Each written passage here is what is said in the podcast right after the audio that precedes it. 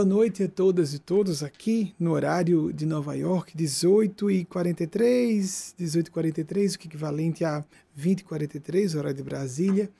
Lembrando que vocês fazem a palestra junto comigo, apresentando suas perguntas, que são selecionadas previamente a equipe, e quero atribuir toda, todo o valor, crédito, é, louvor que haja no trabalho que execute aqui a esses seres que se canalizam por meu intermédio supraordenando as ideias, nos elevando os sentimentos quanto possível, sem paranoias de perfeccionismo, sem buscarmos virtudes impraticáveis, procurando ser mais humanos, humanas.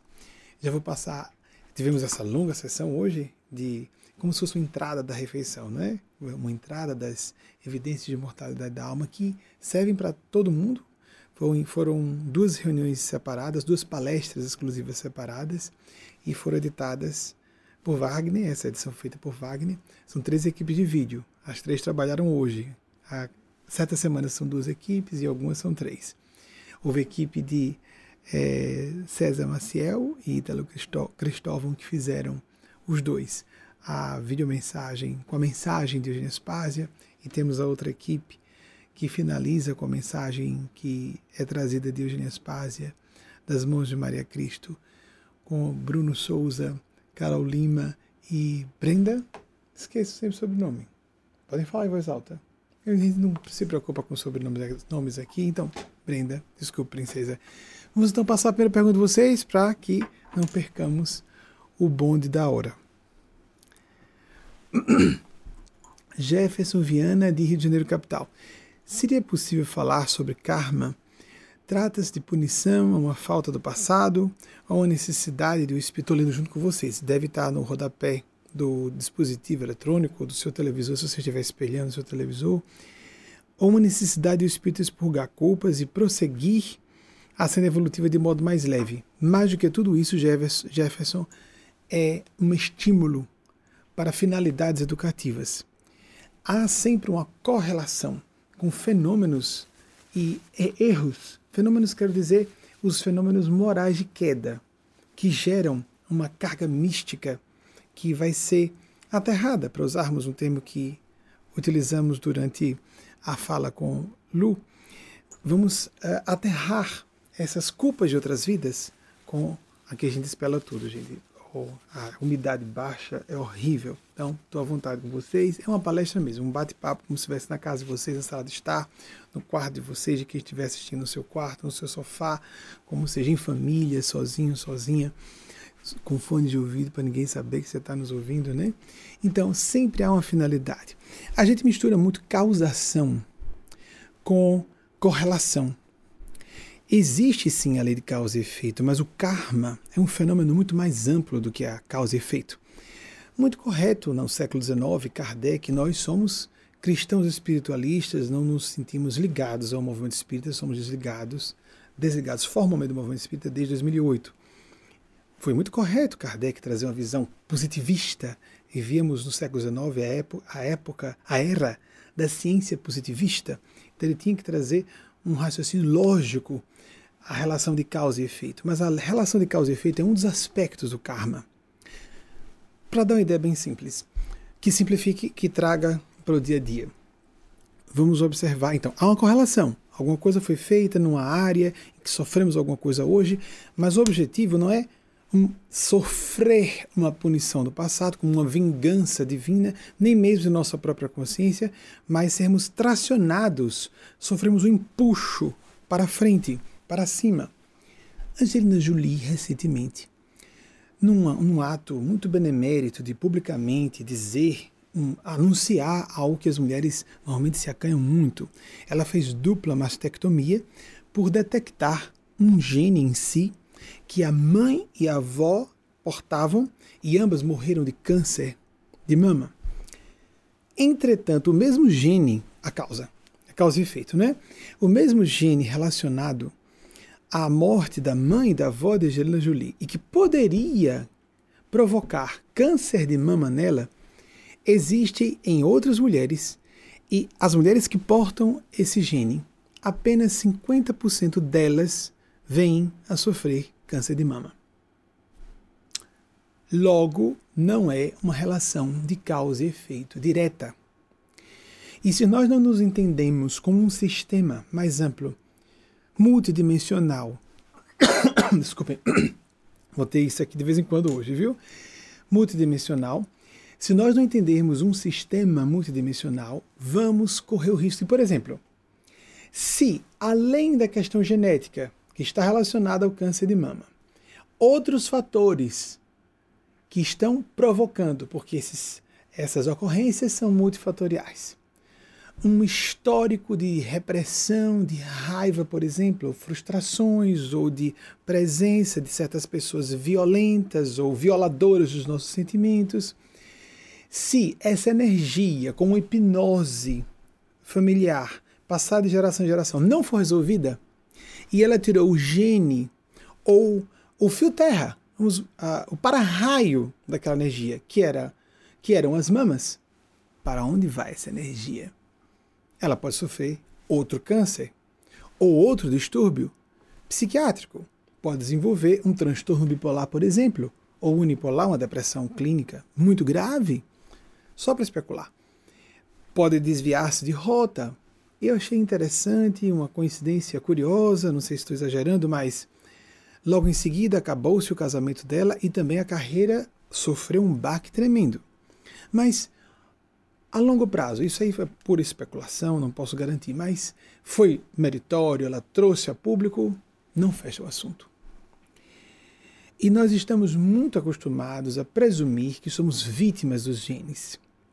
Temos que sair desse vitimismo da ciência reducionista que diz que pobre coitado criminoso tem um gene defeituoso, então ele nasce determinado a cometer um ilícito, nasce alguém nasce com uma preponderância ou mesmo uma é, indefectível tendência a realizar o mal? De modo nenhum. Assim nós vamos é, abstrair, abstrair não, vamos renunciar, abdicar toda a dignidade humana nossa para atribuir aos genes esse ultrapoder, essa hegemonia sobre o nosso comportamento. Não é possível. Quando nós falamos sobre, por exemplo, a geração de câncer, é um karma tremendo, não é? E acontecem com muita frequência esses fenômenos curiosos de cânceres surgindo. A medicina vai avançando bastante nas diversas práticas medicamentosas e técnicas medicamentosas ou terapêuticas de um modo geral que favorecem e cirurgias cada vez menos invasivas, extraindo menos tecido do órgão que esteja afetado por um determinado câncer, estamos avançando muito. Todavia, quando temos um sistema imunológico fortalecido, ele naturalmente elimina não só os patógenos oportunistas, porque temos uma quantidade gigante de micro-organismos em nossos corpos. Qualquer fragilidadezinha que nós soframos, fiquei preocupado nesses períodos dos Estados Unidos, a gente se preocupa com a pandemia, baixa a imunidade, aí fica esse patógeno na minha garganta, por exemplo. Qualquer, como eu sou muito exposto a um trabalho que eu considero mais complexo, na minha opinião pelo menos, mais complexo e mais difícil que existe, levar a fala, a fala do céu, desculpe, a fala do céu para todas as pessoas, aí as pelezinhas vão soltando. Que bom, bota tudo para fora. Levar a fala do céu, ainda que com nossas deficiências, nossos filtros humanos, para mais pessoas, atenção. Existe o sistema imunológico e um outro, o sistema adrenergético, ou adrenal. Quando nós estamos como alguém que está no processo de fuga de um predador na selva e está sofrendo uma infecção bacteriana ou virótica, o que o corpo faz numa situação dessa? Imediatamente suprime o sistema imunológico com um conjunto de hormônios que não só faz a vasoconstrição para que uh, o sangue flua para os músculos e a pessoa corra, mas acontece o mesmo na neurofisiologia. Então a pessoa vai ser colocada em um sistema de fuga. E as regiões mais nobres do cérebro são também eclipsadas, obnubiladas. A pessoa fica ebetada na lucidez. Nós criamos um estado mais animalesco de pensar, sentir e agir a fuga. Só que nós vivemos assim. Na nossa cultura acelerada demais, falava-se desde pelo menos os anos 80 a ideia do estresse como o estresse nos a estáfese, esse estado contínuo de nos fazermos, nos cobrarmos, nos fazermos sobrecarregados. Lu, Luciane Vieira, que recebeu outra mensagem, falou sobre isso. Se sentir sobrecarregada. Marconi falou sobre a dificuldade de multitarefa, os dois usaram palavras em inglês para isso. Nós ficamos com menos potencial cognitivo e de reflexão, de análise crítica, de análise reflexiva intuir o propósito. Então, quando sofremos um karma, Jefferson, basicamente, todas e todos estamos ouvindo, basicamente temos que buscar uma finalidade, finalidade educativa. Não podemos viver na esportiva o tempo todo. Não podemos viver leves, não tem como nós não nos pré-ocuparmos, nos ocuparmos antecipadamente, mas também temos como fazer uma pró-ação sermos proativos, quanto possível criativos. Criar uma situação nova e não só antecipar dentro de um contexto, de uma situação, o que está para ocorrer.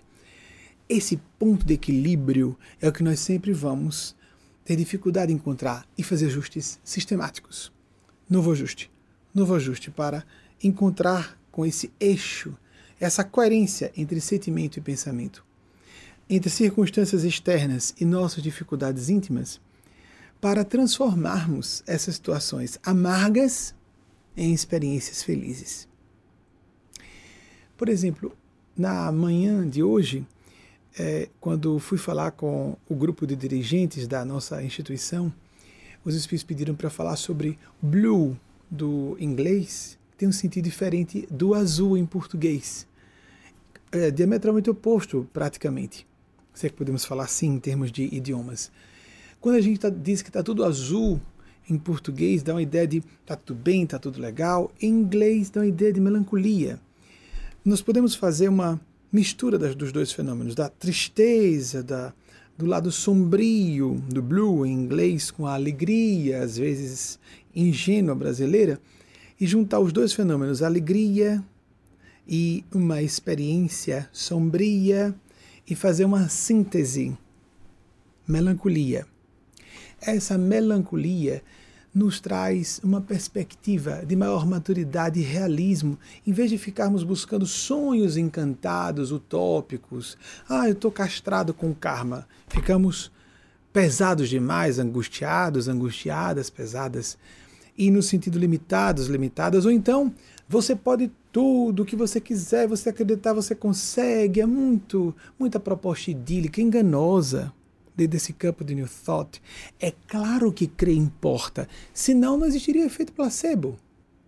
Por que, que a ciência materialista, na hora de, de fazer uma comprovação médica do efeito de um certo medicamento ou de uma vacina, usa o efeito placebo? Considera o efeito placebo.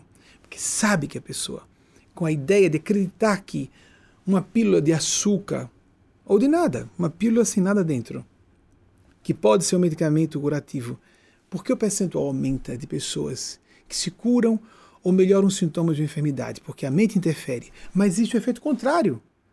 Um pensamento exageradamente negativo prejudica o corpo. São correlatos.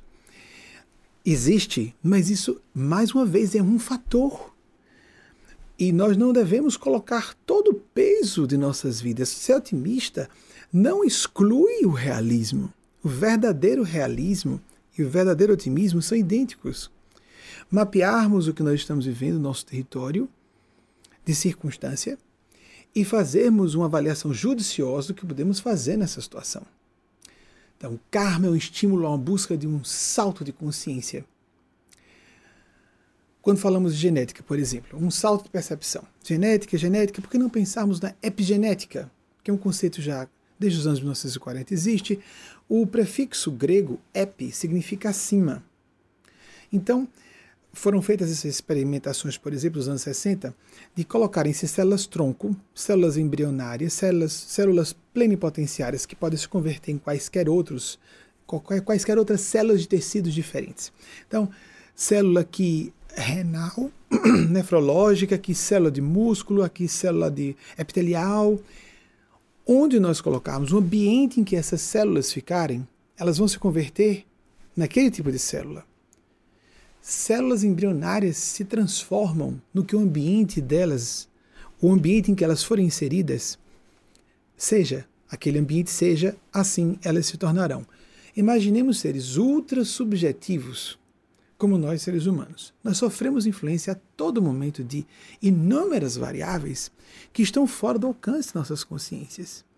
Fiquemos atentos, atentas a tudo isso, para que nós gerenciemos nossas existências considerando um pouco de todas essas facetas, as boas e as não tão boas, e procuremos entender que circunstâncias existem como desafios evolutivos. Algumas nós podemos transformar, algumas pedem que tenhamos paciência e resignação para desenvolver outras habilidades não diretamente relacionadas àquela dificuldade, e outras nos sugerirão que nós abramos as nossas mentes para receber novas ideias adiante. Nem tudo é para ser resolvido agora. Vamos aceitar vidas mais realistas. Menos, vamos, mais uma vez, sem contos da carochinha, sem sonhos encantados. Isso é, a pessoa está enfeitiçada, iludida por ela própria. E vivemos uma época de muita histeria nesse assunto e muita exigência de êxito, sucesso, e a pessoa tem que estar sempre linda, sempre jovem, tem que ter muitos títulos, tem que ter muito dinheiro, tem que ter muito poder, tem que ter muito tudo. Mas será que é com muito que seremos mais felizes? E se não podemos viver um paraíso, por que não buscar um oásis? Se não, poder, não vivemos grandes amores, o que é grande amor, amigos, amigas? Podem ser os filhos, as filhas. Podem ser os amigos, as amigas. Pode ser um parceiro conjugal, sim, sem grandes amores românticos hollywoodianos. Isso as pessoas realmente ainda acreditam que exista. Nós temos realidades, projetos execuíveis, executáveis de fraternidade, afinidade no campo relacional, de fazer o bem no campo profissional, de uh, prestar serviço ao bem comum na, na esfera filantrópica, humanitária, solidária, etc, etc. Busquemos é, botar os pés no chão, mas com os olhos fitando o infinito, ou o céu estrelado com possibilidades infinitas, mas são possibilidades, não são realidades agora imediatamente objetiv... É, é, não vamos coisificar o que é ainda hipotético. Porque queremos coisificar para controlar. Não controlamos os fenômenos, os eventos em nossas vidas. Vamos passar então à nossa próxima pergunta. É, Juliano Kovacs, São Paulo capital também. Tivemos em janeiro capital, agora São Paulo capital. Qual a melhor forma de administrarmos a busca por nosso crescimento espiritual. Uh, Juliano, a gente já estava falando sobre, para a pergunta anterior, com a pergunta anterior, uh, que nós utilizássemos o que vem de fora como estímulo a que cresçamos. Uma, há uma finalidade evolutiva no que sentimos em nossa situação de vida. Mas existem vetores que são internos. Existem vetores externos e fatores íntimos que nos propelem a esse crescimento e nós podemos gerar saltos ou pelo menos propiciá-los. Reza um conceito da, das ciências naturali, do naturalismo lá atrás, na época de Darwin. Darwin, eu já citei recentemente, então vamos, vamos tentar colocá-lo mais dentro de um, um quadro histórico. É, o pessoal dos bastidores pode, por favor, é, produzir uma artezinha 1809, se não tiver falando a memória, 1882. Então, 1809, 1882. Natura non facit saltum. A natureza não faz saltos, não dá saltos. Conversa fiada, dá sim. A física quântica nos diz que existem uns saltos quânticos. Um elétron pode pular de uma órbita para outra sem passar pelo ponto intermediário. E, recentemente, é, já falamos algumas vezes que um dos fenômenos não explicados, mesmo pela ciência convencional, a ciência descreve muito bem fenômenos, mas não dá finalidades a esses fenômenos. Uma das, um dos mistérios é a de biodiversidade e a presença desses saltos quânticos na evolução. Recentemente, a grande imprensa falou do drama de Darwin, que ele chamou de mistério abominável no final da vida dele, porque há 100 milhões de anos, isso é revelado por estudos fósseis da, paleo, da paleobotânica, que em 100 milhões de anos, assim, pá, como num espaço em termos de tempo geológico muito curto, surgiram as flores. Não havia vegetais com flores, e de repente surgiram flores com cores, tamanhos variadíssimos e simplesmente não há explicação para ter surgido isso. Há 140 anos estamos com esse drama. Mas não precisaríamos pensar no surgimento das flores sol. Mais para trás ainda, nós temos 3 bilhões e 800 milhões de anos de existência de vida na Terra. 3,8 bilhões. No período pré-cambriano, com apenas 5 milhões, olhem, de 3,8 bilhões para 5 milhões. Em 5 milhões de anos, do nada, como que do nada, surgiram os principais troncos filogenéticos de todos os seres vivos. E isso simplesmente não se explica pela seleção natural, nem o surgimento das flores.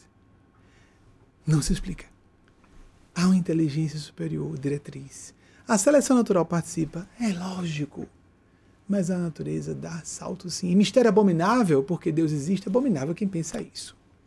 Então não sejamos simplistas e não queremos colocar na nossa ciência tão novinha, acabou de surgir a ciência, a gente já quer responder todos os mistérios do universo. Acabamos de aprender a usar as retortas de laboratório, umas tabelazinhas estatísticas e achamos que entendemos o mundo. Estamos começando ainda, engatinhando, e as grandes tradições espirituais, assim como grandes pensadores da física sobre partículas, convergem em certas ideias bastante interessantes. Então, nós temos em semente, dentro de nós próprios, esse fator evolutivo. Como falam entomologistas da Universidade de Harvard, que nós temos um impulso imanente à transcendência, eles estudando insetos sociais, insetos sociais. Então, existe essa fertilidade. Nós somos, falamos, acho que no domingo passado, antepassado, sobre uh, estarmos numa época, como um bom espírito falou, de um crescente fértil. Período de muita dificuldade, muita dor, é também um período fértil. Sejamos, como nosso Senhor Jesus disse, terra fértil. Nós podemos nos fazer uma terra fértil. Em vez de ficarmos só à base do medo, ele disse: não turbeis o vosso coração. E só à base do medo, do estresse, o instinto de fuga. Nós ficamos com, ficamos com o sistema adrenergético adrenal em funcionamento, travando o nosso sistema imunológico, travando nossa criatividade, prejudicamos nossa saúde, deixamos um contingente demográfico, uma população muito menos inteligente, menos resolutiva para as questões que surgem para si, começam a ser facilmente manipuladas por oportunistas que digam: delegue-me o seu poder, eu vou resolver o seu problema. Você está com doença? Traga-me para mim, eu, Deus, farmacologia, ou Deus, a farmacologia. Traga seu problema para mim, me dê seu dinheiro na minha religião, porque então vou resolver seus problemas. Embora nós devamos buscar medicações, oh, meu Deus do céu, a farmacologia, que bênção. Também buscar a espiritualidade, podemos ser orientadores espirituais. Estou aqui no trabalho de orientação espiritual, mas não podemos imaginar que tomando um remédio, pagando o dízimo, vamos resolver todos os nossos problemas, não é? Ou pagando nossas contas e está tudo legal. É isso mesmo? Não podemos ser tão grosseiramente simplórios, simplórias a esse ponto. E muita gente supõe, mas eu fiz tudo que estava na cartilha. É, passei na prova, me diplomei, casei, tive físico. Por que eu estou angustiado ainda? Por que eu estou angustiada? Porque eu estou insatisfeito, insatisfeita. O crescimento espiritual diz respeito a conhecimento de si mesmo em profundidade. Será que eu vou lembrar a expressão em latim? É, experimentum aucitoriati a, a autoridade da experiência, nós precisamos vivenciar o que há dentro de nós. Não adianta ouvirmos de fora. O que temos de fora vai apenas nos balizar o que nós precisamos sentir, viver por nós mesmos, por nós próprios. Espiritualidade é o que nos caracteriza mais a condição humana. Enxergar propósitos, objetivos, significados nas nossas vidas. Então, como administrarmos a busca do nosso crescimento espiritual? O processo, Jesus falou de vigiar, olhai, vigiai e orai. Buda falava sobre o processo de buscar aquela experiência de atentividade. Uma das frases, numa palestra fechada essa semana, que considero mais extraordinárias do Buda, foi de que alguém fez uma pergunta a ele e ele respondeu com dessa maneira, tentando simplificar. É, era uma pergunta que demandava dizer sim ou não. E ele disse: sim, não. As duas respostas anteriores ao mesmo tempo, nenhuma das duas ao mesmo tempo, e as quatro estão certas. As quatro são válidas. Paradoxo. Vamos lidar com complexidades, ambiguidades e vive la, vivre la complexité, como disse Eugênia Spazia, viva a complexidade, a vida é complexa. Mas não nos compliquemos. Simplifiquemos com o sentimento, o coração. Viver a fraternidade, viver o que nosso coração pede. Com realismo, não posso viver, pessoas, vou viver meu sonho. Aí quer ser astropop. A pessoa está vivendo um pesadelo do ego. Você realmente gosta de música? O que, é que impede você de usar uma parte do seu tempo livre para tocar uma guitarra, tocar um piano, qualquer tipo de instrumento, pintar, se for arte plástica, o que for? O que lhe impede? Ah, não, mas é, eu quero realizar meu sonho, ficar ultra famoso. Ou uma celebridade na área. Ah, eu queria ajudar as pessoas, mas eu não tenho tempo, não tenho condições. Se tivesse dinheiro, se eu gasto na Mega Sena, o que for, eu abriria, faria uma obra de caridade, uma obra, uma coisa grande. Por que não ajudar uma criança agora? Por que não começar hoje? Por que não fazer o que está ao seu alcance, ao nosso alcance, agora? Por que no próprio ambiente de trabalho? Por que não pagando nossas contas com um trabalho de sobrevivência, não custeamos o nosso ideal? E, eventualmente, se a Divina Providência nos quiser oportunizar, venhamos a ver exclusivamente dedicados, devotadas, dedicadas àquilo. Por que não seguir agora os nossos instintos mais profundos, que não são instintos falam os americanos, essas intuições, esses sentimentos mais profundos? Nós vivemos essa loucura de é muito comum, meu Deus, como isso me aborreceu as pessoas falarem ano sobre ano me dizerem, mas eu não sei qual é a minha missão de vida. Porque as pessoas pensam que a missão é uma coisa gloriosa, grandiosa, ou um lampejo de certeza absoluta. Nem é grande, nem é muito certo. É da forma contraditória que você é como ser humano.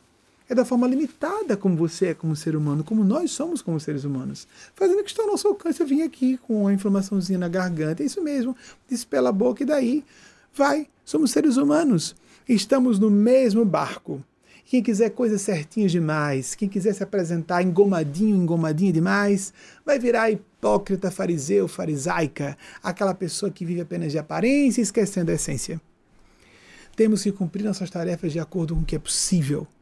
E não queremos aplausos da multidão, porque a maior parte, quando alguém é aplaudido pela maioria, é uma pessoa mais suspeita. Porque se a maioria está aplaudindo, significa que essa pessoa apenas ecoa necessidades ou tendências de uma época. Quando nós estamos ouvindo alguém que representa um vetor evolutivo, ela vai falar para uma minoria, lógico, e não necessariamente uma elite intelectual, mas uma elite psicológica e moral. Quem está com a maioria, normalmente, princípio universal, Jesus próprio disse: um profeta nunca é bem-vindo na sua casa, entre os seus parentes. Isso pode representar também espaço e tempo na sua época. Acontece com grandes cientistas também, com grandes artistas, intelectuais, filósofos. Quem está à frente do seu tempo necessariamente não é bem visto. Quando começa a haver um eco na multidão, essa pessoa já não está tanto em fator evolutivo. Existem situações excepcionais, aqui ou ali, num sentido ou no outro. Mas prestemos atenção, nós queremos show, causar, ou nós queremos ser, queremos sentir fechar a porta do nosso coração e lá dentro, a porta do quarto, como disse Jesus, falar com Deus em, em segredo, lá em, em secreto, ouvirmos aquela ressonância que nos diz a aprovação de nossa consciência. Paz de consciência, que preço tem isso? Nós não sabemos mesmo, nós não sabemos mesmo o que nos faz mais humanos Investiguemos os nossos sonhos de adolescência. Às vezes são metáforas, não literais. Investiguemos as nossas, o nosso gosto pessoal, o que nos torna pessoas mais fraternas. Follow your bliss, já citei muito aqui Joseph Campbell, Joseph Campbell nessa fala. Já temos o projeto de, de aqui, muito bem, Charles Darwin, não, tá tudo certo. 1609 1682. Morreu atormentado e há 140 anos não se resolve o assunto. Ninguém sabe o que foi, o que é fez que surgissem as flores. Simples assim. Então, por que tanta certeza do que não se pode ter certeza? Deus não existe. Ok, ok, mas uma, uma certeza, né? Crença fanática, dogmática, doutrinária. Isso é doutrina. Isso é cientificismo. Isso é reducionismo. Isso é um ciclo histórico. Sempre existiu, gente, desde a época de Demócrito. Ateus e ateias sempre existiram.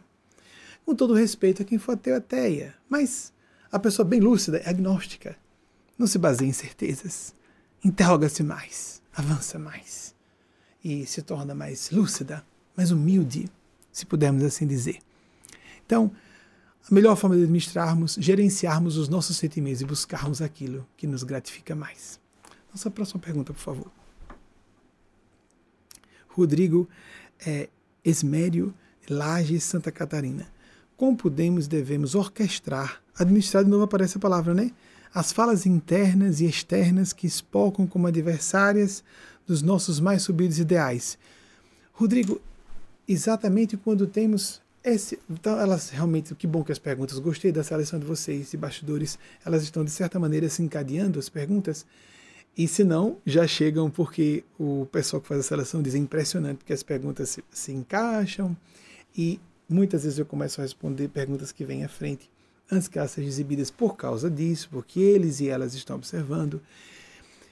Nós vamos orquestrar, vamos fazer essa, essa gerência da pluralidade contraditória. É normal, a vida é isso, é uma cacofonia.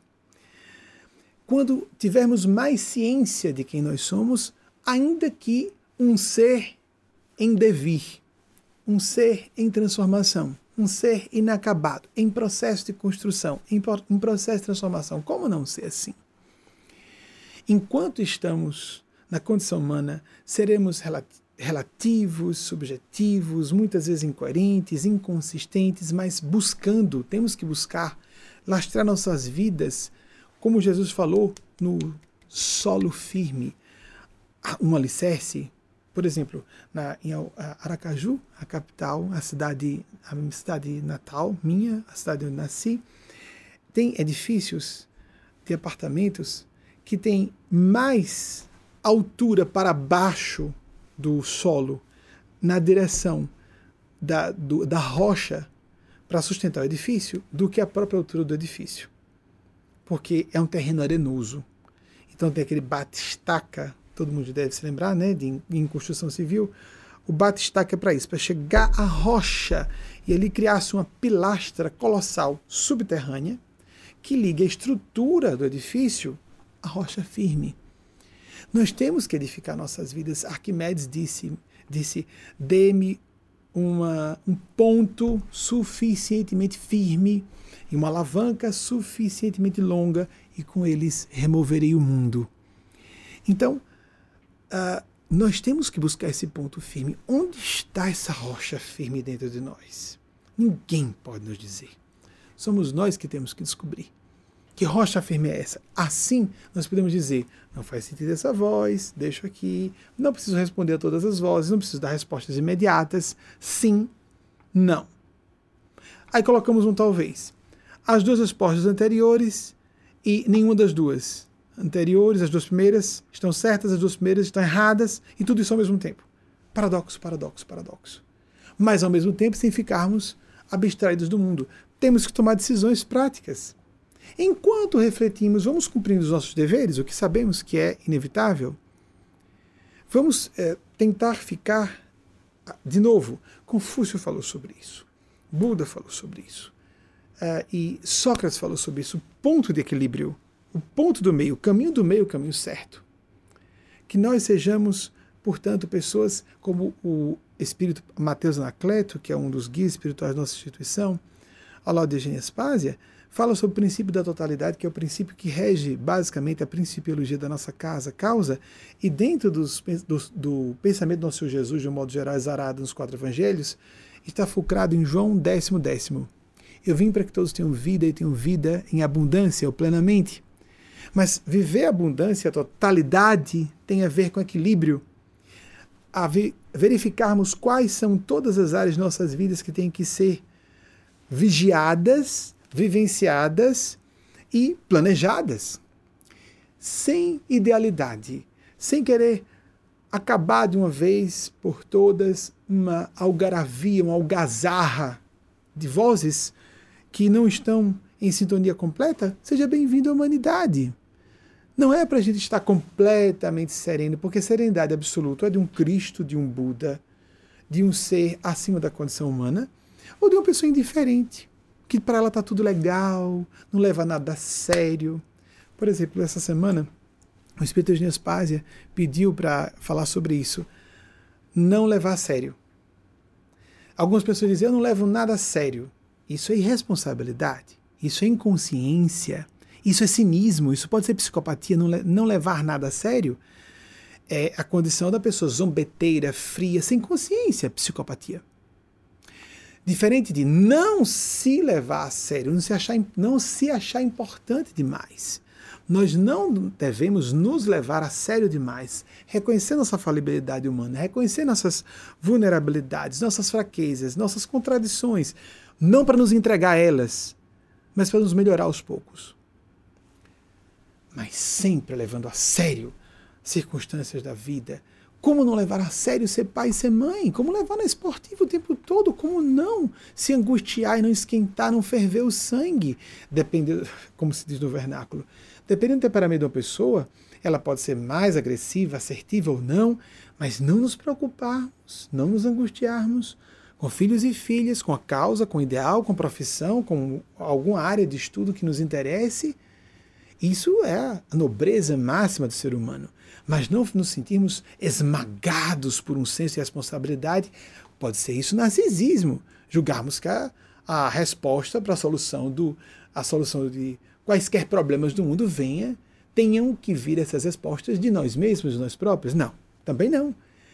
Há sempre situações difíceis para encontrarmos o ponto certo de ação, mas é a experiência, a autoridade da experiência, como citamos a expressão em latim, é a autoridade da experiência que vai nos levar, é outro pensamento de Buda, só acredita na sua experiência, que é uma, uma forma muito uh, profunda e prática de sabermos o que é a voz da nossa consciência. Porque muita coisa que dizemos, minha consciência manda, que consciência é nada, moralismo convencional, para parecer santinho, boazinha, e uh, para que consiga um bom casamento, um bom emprego, né? a pessoa cria uma fachada, fala as coisas que sejam convenientes e que peguem bem. Isso não tem nada de voz de consciência. Representar o moralismo de uma época, um conjunto de costumes de um certo lugar. Isso não condiz com consciência, pode condizer ou não, mas nós somos muito influenciados pelo ambiente. E batemos no peito, eu acho, eu penso, como disse Jung, o eu é um complexo. É, um, é algo subjetivo é algo que, a rigor, não existe.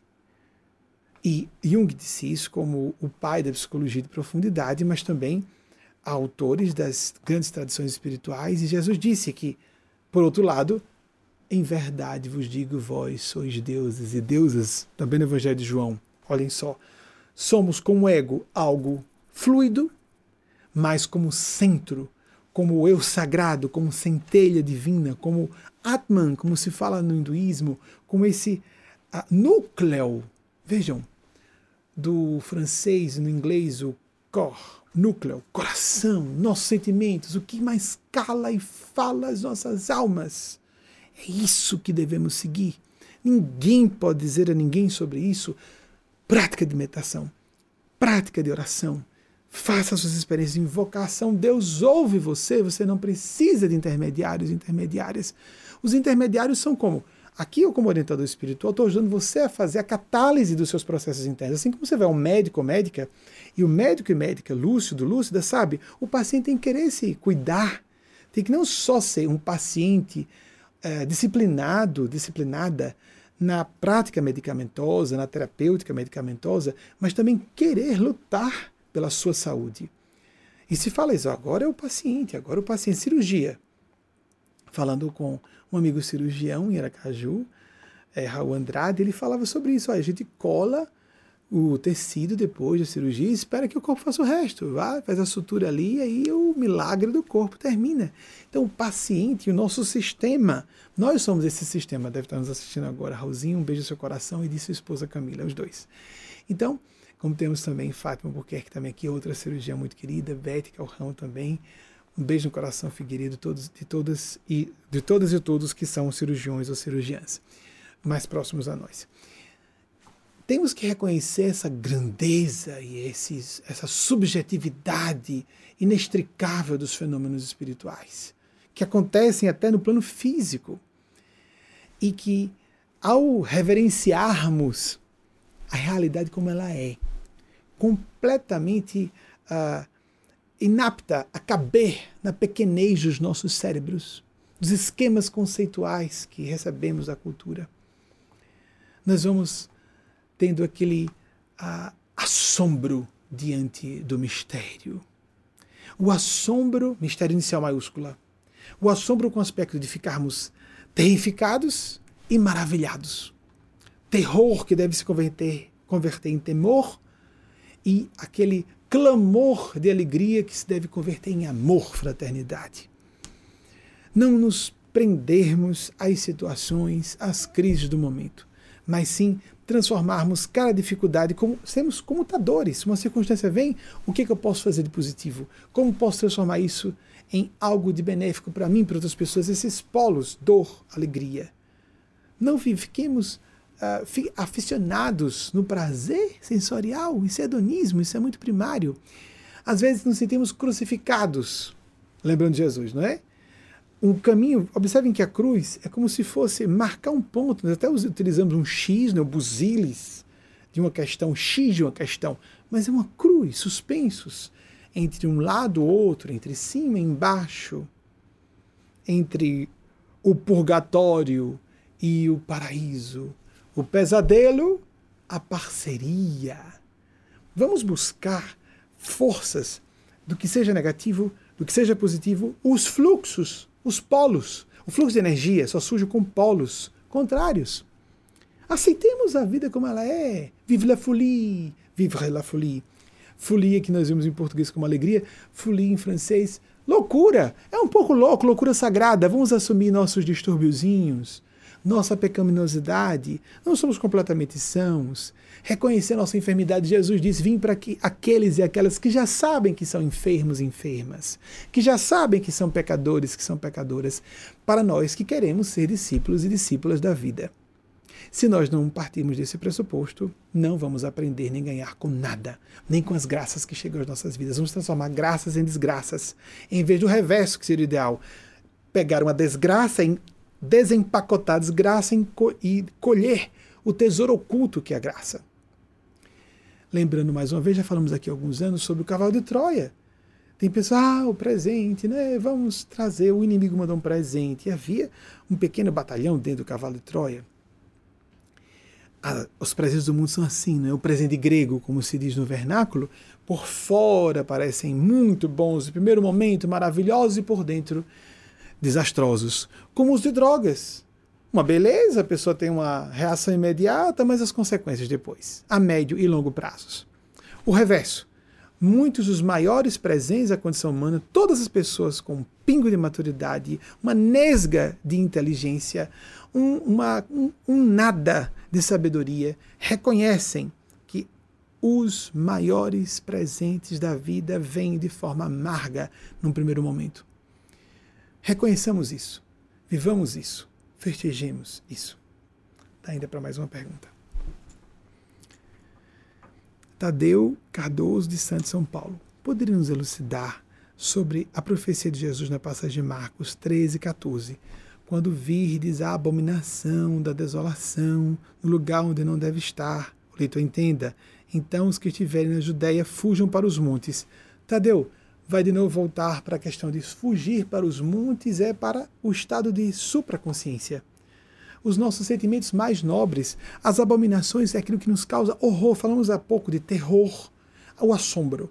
Nós temos que ter a capacidade de nos horrorizar. Estamos, como disse Hannah Arendt, vivendo a banalização do mal, nos acostumando à violência, à morte em quantidade gigante na pandemia. Ultrapassamos aqui recentemente nos Estados Unidos a quantidade de pessoas que morreram durante todo o período da Segunda Guerra Mundial. Quando estávamos em um terço desse número, eu falei aqui publicamente. Eles vieram a trazer na grande imprensa quando ultrapassaram o valor completo de pessoas, o número completo de pessoas que morreram durante a Segunda Guerra Mundial, durante os quatro anos que os Estados Unidos, quatro anos e meio que os Estados Unidos participaram da Segunda Guerra Mundial em mortes de pessoas em decorrência da Covid-19. Em breve estaremos, já antecipa outro número, em breve estaremos ultrapassando o número de pessoas que morreram na maior pandemia registrada na história de 1918. Morreram aproximadamente 600 mil pessoas aqui nos Estados Unidos apenas. Já estamos próximos desse, desse número. Quando vimos isso, em vez de nos acostumarmos ao horror, transformemos o horror em reação à propulsão. O fogo pode ser o fogo do inferno, que é TEI, um incêndio na casa de nossas almas, ou pode ser a combustão para a propulsão do foguete de nossas existências, como falou o Espírito Eugênio Paz em 1994, quando lançamos nosso programa de TV. Transforme as dificuldades em impulso para o céu. Vamos buscar ser felizes com os pés no chão, mas olhando para frente, para cima, enquanto percebemos onde estamos pisando. Um olho no céu, outro olho na terra para que nós sejamos, como nosso Senhor Jesus disse, o cristão, a cristã, o discípulo, discípula autêntico, autêntica dele é aquele que está no mundo, aquela que está no mundo sem ser do mundo. Um beijo no coração de cada uma e cada um de vocês. Até o próximo domingo, se Nossa Senhora, Nosso Jesus e o grande anjo assim autorizarem. Em seguida, a mensagem que Eugênia Spazio trouxe da grandiosa Mãe Maria Cristo, para aquelas e aqueles que assim nós sabemos que é ela, porque se não for ela, é um anjo mãe maior, falando em nome de nosso Senhor Jesus e das vozes do céu, porque é claro que como Deus é pai e mãe também, porque Deus não pode ter limites, é claro que haveria um ser crístico feminino. Apenas não se podia dizer isso antes, porque as pessoas se escandalizariam. A feminilidade não poderia ser tão exalçada assim. As mulheres tinham que ser sempre subjugadas, oprimidas, humilhadas, diminuídas em sua dignidade e valor como pessoas. Agora chegou a hora de dizermos sim, Maria também é Cristo, sim, como Jesus. E ela disse fazer tudo o que ele vos disser. Um beijo no coração de todas e todos vocês. Oremos. Vigiemos nossas fraquezas. Façamos o nosso melhor em todas as circunstâncias, seguindo a paz de consciência, aquela alegria ainda que branda, mas contínua, em vez de vivermos à base fogos fatos e apagando incêndios ou aos clarões de incêndios. Façamos um projeto de vida realista, execuível, sustentável, monitorável, um passo de cada vez, mas um passo sempre. Fiquem com Deus, fiquemos com Deus, assim seja.